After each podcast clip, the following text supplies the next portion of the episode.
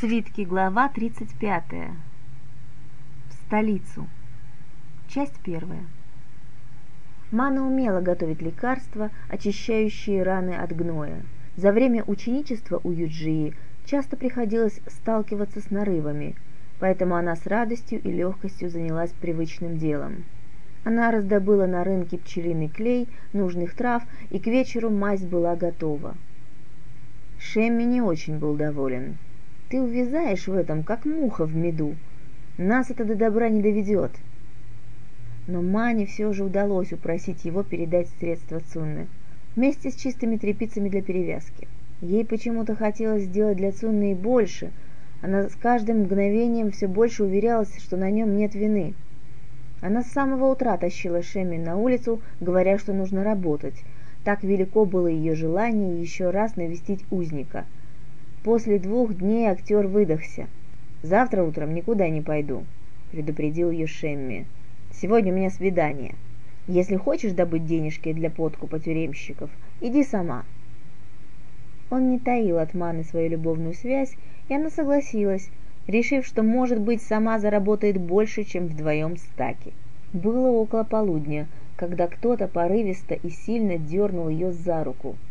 Мана недовольно обернулась. Она была уверена, что пришли взимать плату люди хозяина улицы. Но это была женщина. Женщина в синем химате с яркими малиновыми цветами.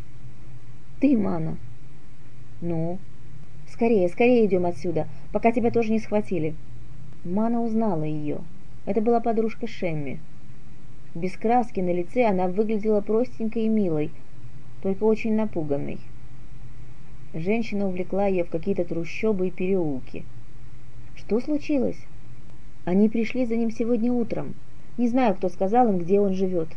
Когда они стали ломиться в дверь, он спрятал меня в сундук и сказал, чтобы я встретила тебя и передала, что тебе пока нельзя возвращаться в Улей. Мана поняла, что речь идет о Шемме. Кто они? Стража. Шемми увели в тюрьму. За что? Не знаю, я так испугалась. Мана тоже испугалась. Она поняла, что это из-за нее, из-за ее глупого желания помогать Цунне, который на самом-то деле изменник. Тоса, так звали подружку Шемми, привела ее к себе. Мане было неловко. Если бы Тоса знала, кто виновник того, что ее ненаглядного посадили за решетку, она бы ей глаза выцарапала и точно донесла бы, где скрывается настоящая преступница. Я так ужасно себя чувствую, что даже работать не могу. А ведь мне надо закончить к вечеру, пожаловалась Тосса. Она шила на заказ. По всей ее комнате были разбросаны куски ткани, уже скроенное и сметанное мужское и женское платье, обрезки, нитки. Ты сама кроишь? Нет, я беру у мастера, у господина Ливи. Он разрешил мне работать дома. У него очень неприятная жена, злюка, настоящая змея и совсем не умеет шить. Давай я помогу. А ты сумеешь? Гляди, вот рукава, их надо пришить вот к этому. Сколько раз я ему говорила, чтобы он нашел себе другую работу, ведь такой видный мужчина, а выступает на улице. Шов должен быть двойной, господин Ливи признает только его. Но он меня не слушал. Кто теперь знает, когда его выпустят? Наверное, нужно пойти попросить, чтобы не доводили до суда, если назначат залог, то, может быть, отпустят? Как думаешь? Наверное. Но у меня нет денег. Почти ничего. Я попробую сегодня попросить у мастера, чтобы он заплатил вперед. Но тогда мы должны постараться. С этими словами она и сама взялась за работу. Они с Маной шили даже после заката, стараясь успеть как можно больше. Уже когда стало смеркаться, Тоса собрала все готовое. «Пожелай мне удачи», Господин Ливис сжалился над Тоссой и заплатил ей вперед. Утром она пошла выкупать Шемми. Мана осталась ждать. Она из-за занавески украдкой наблюдала за двором, в который выходило окно, чтобы заранее увидеть их возвращение или, в случае неприятностей, увидеть стражников, посланных по ее следу. Но не было ни тех, ни других, а время шло, и Мана в конец обеспокоилась.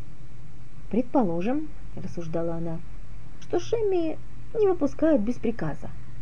А чиновник, который должен его подписать, занят или уехал. и Тоса ждет, тогда все в порядке. Нет, не все. Даже если Шемми ничего не скажет обо мне и Цунме, а он, скорее всего, скажет, но даже если не скажет, его выпустят, то наверняка за ним и Тосы пошлют соглядатая.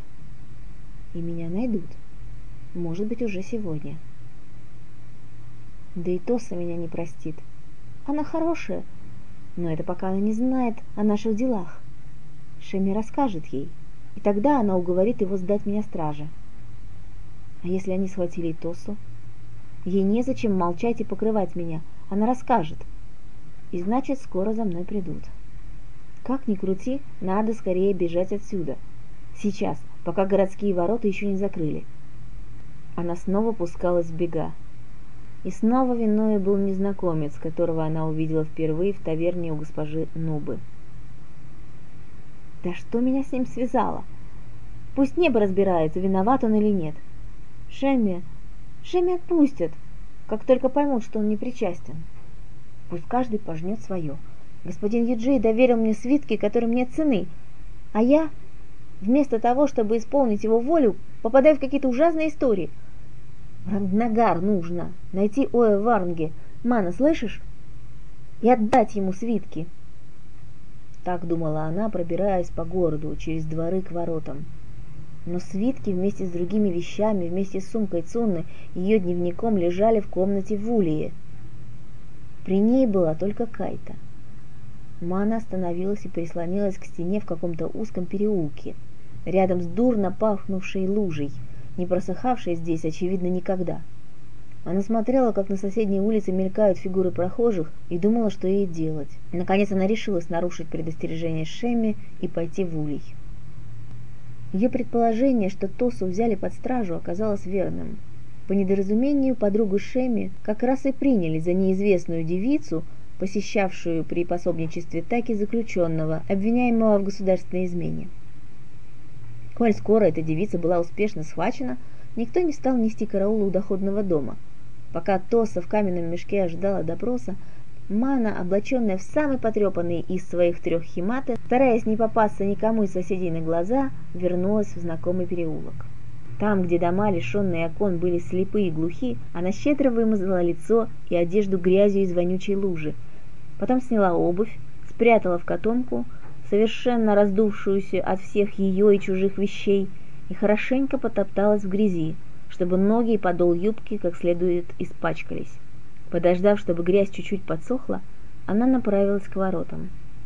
Стражники не остановили ее. Грязная оборванка, напевающая молитвы, была похожа на тех полупомешанных на своем горе и вере несчастных женщин, что бродили из города в город – ночевали при светлых чертогах или у отшельников в джальмах, клянчили подаяние, чтобы потом пожертвовать все до последней монеты на заупокойные службы по умершим мужьям или детям. Джальма – своего рода монастырь, деревня, в которой селились отшельники, ушедшие от мирской жизни. Они не могли постоянно жить при храмах, поскольку это было привилегией жрецов, и поэтому строили закрытые поселения, в которых центром жизни был светлый чертог.